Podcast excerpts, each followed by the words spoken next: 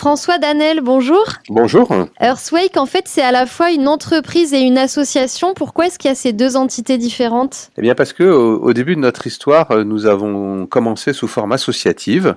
Et puis récemment, en 2020, nous avons créé une entreprise pour assurer le développement technologique et la commercialisation de notre équipement. Mais on a voulu garder l'association pour mettre en œuvre des projets de solidarité. C'est pour ça qu'il y a deux entités. Notre mission, c'est de lutter contre les déchets plastiques. Et avec une conviction, c'est qu'il faut agir sur Terre avant qu'il ne soit trop tard, puisque une fois que les plastiques sont dans la mer, c'est très difficile de les récupérer. C'est quoi la solution que vous avez développée? Donc on a développé une solution de pyrolyse. La pyrolyse, ça consiste à chauffer le plastique à 450 degrés sans oxygène.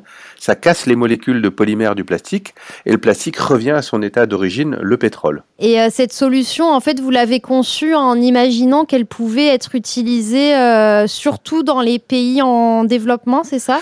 Exactement. D'abord, la première chose que je voudrais dire, c'est qu'elle a été conçue avec un inventeur des Alpes-Maritimes qui s'appelle Christopher Cost, et que avec Samuel Le Bihan, on avait beaucoup en tête euh, les situations dramatiques du plastique qu'on a vues dans les pays en développement, avec des montagnes de plastique qui polluent les paysages, qui abîment le cheptel, etc. Mais en fait, on s'est aperçu chemin faisant que cette solution, elle pouvait être pertinente aussi pour les pays industrialisés, parce que la spécificité de la pyrolyse, c'est que ça permet de recycler des plastiques qui sont difficiles à recycler autrement. En fait, ce que notre chrysalis permet de, valoriser, c'est des plastiques de type polyéthylène ou polypropylène qui représentent plus de la moitié des plastiques dans le monde. Et ces plastiques-là, c'est les mêmes à Monaco, à Nice, à Abidjan ou à Kinshasa en fait. Donc on récupère euh, les plastiques qui sont euh, à terre ou dans les fleuves avant qu'ils ne se déversent dans l'océan. Euh, on les collecte, on les met dans cette machine qui fait de la pyrolyse. Le carburant qui en ressort, on peut l'utiliser pour quoi faire? Alors cette machine, on l'a appelée la chrysalis, qu'on a voulu lui donner un nom symbolique, et elle transforme quelque chose qui est pas terrible en quelque chose d'utile pour la société. Effectivement, on produit un diesel, un carburant de synthèse de plastique qui peut être utilisé soit pour des moteurs de camions ou de, de bus, etc., mais qu'on mélange avec du carburant standard, soit on le met directement dans des groupes électrogènes, et les groupes électrogènes, ça permet notamment en Afrique et en Asie de produire de l'électricité. Quand vous dites qu'on l'utilise dans les groupes électrogènes, on l'utilise tel quel dans des groupes électrogènes conventionnels? Oui, exactement. C'est ça, c'est ça l'idée. Et, le carburant est d'assez bonne qualité pour l'utiliser directement dans des groupes électrogènes. Est-ce que vous avez déjà pu euh, l'installer dans certaines régions? Pas encore, puisqu'on est encore à, un stade de, développement et de recherche, mais on a déjà un premier client qui est d'ailleurs basé à Monaco et qui est SBM Offshore, une grosse entreprise internationale qui nous a beaucoup soutenus. Et euh, la première machine d'Earthwake euh, ira sur un terrain d'opération de SBM Offshore en fait. Est-ce qu'il y a une euh, pollution à l'usage La machine, elle doit émettre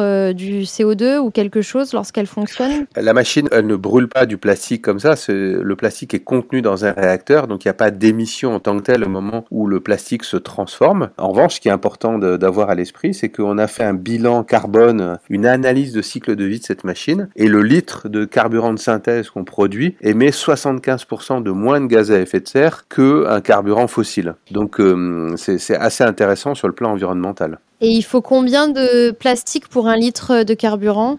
Avec 40 kg de déchets plastiques, on arrive à produire 40 litres de carburant. Donc il y a un très bon rendement pour cette machine. Et vous l'imaginez comme une solution qui viendrait euh, en complément d'autres solutions, j'imagine, parce que si on devait traiter tout le plastique euh, de cette façon, ce serait peut-être compliqué? Oui, on, va venir en complément et notamment un des avantages de notre solution, c'est qu'elle est mobile puisqu'on a mis notre équipement dans des conteneurs et donc euh, le fait que la solution soit conteneurisée va faciliter son transport et son installation dans les différentes zones où on va pouvoir euh, dépolluer les déchets plastiques. Vous avez aussi développé euh, donc une, une machine qui est censée être abordable au niveau économique et aussi qui doit permettre de créer des emplois. Oui, exactement, puisqu'il faudra deux opérateurs pour faire fonctionner la machine et puis on peut imaginer dans des pays en développement que le fait de donner de la valeur aux déchets plastiques va susciter sa collecte et donc va créer des emplois indirects. Et donc ça aussi c'est intéressant parce qu'on pourrait faire de ce déchet qu'est le déchet plastique une véritable ressource pour apporter de l'énergie et créer des emplois. Vous l'avez dit, Christopher Cost, euh, avec qui vous avez travaillé, euh, vient de, du Sud-Est, vient de la Côte d'Azur. C'est pour ça que vous avez beaucoup de partenaires dans la région? Oui, c'est un peu notre histoire, c'est-à-dire qu'on a rencontré Christopher Cost avec Samuel Le Bihan aux alentours des années 2015 2015. Il avait fait un premier équipement dans son garage. On l'a soutenu, on l'a recruté, on a travaillé avec des écoles d'ingénieurs, des centres de recherche, des grandes entreprises. Et puis en 2020, on a une étape importante de notre histoire puisque on a fait fonctionner des camions de benne à ordures dans la communauté de communes de Puget-Ténier. Et ça explique effectivement notre implantation euh, sur le territoire euh, sud-est avec beaucoup de liens avec euh, des entreprises comme SBM Offshore, avec le département des Alpes-Maritimes qui a vraiment joué le jeu de cette innovation et qui nous a beaucoup soutenus. Et euh, vous le disiez, donc il y a aussi un lien avec euh, Monaco via euh, votre premier client, la SBM Offshore. Et Samuel Le Bihan sera en principauté pour l'opération Monacolect. Donc c'est sûrement un, partenariat qui est amené à se prolonger, peut-être à se renforcer même. Oui, ben ça nous fait très plaisir que, Samuel Le Bihan puisse être le parrain de cette, de cette opération, puisque on a déjà eu des, discussions avec le gouvernement monégasque et Monaco est aussi confronté à des sujets de déchets plastiques. Donc on, aimerait pouvoir renforcer notre, notre partenariat avec Monaco. François Danel, merci beaucoup. Je vous en prie, au revoir.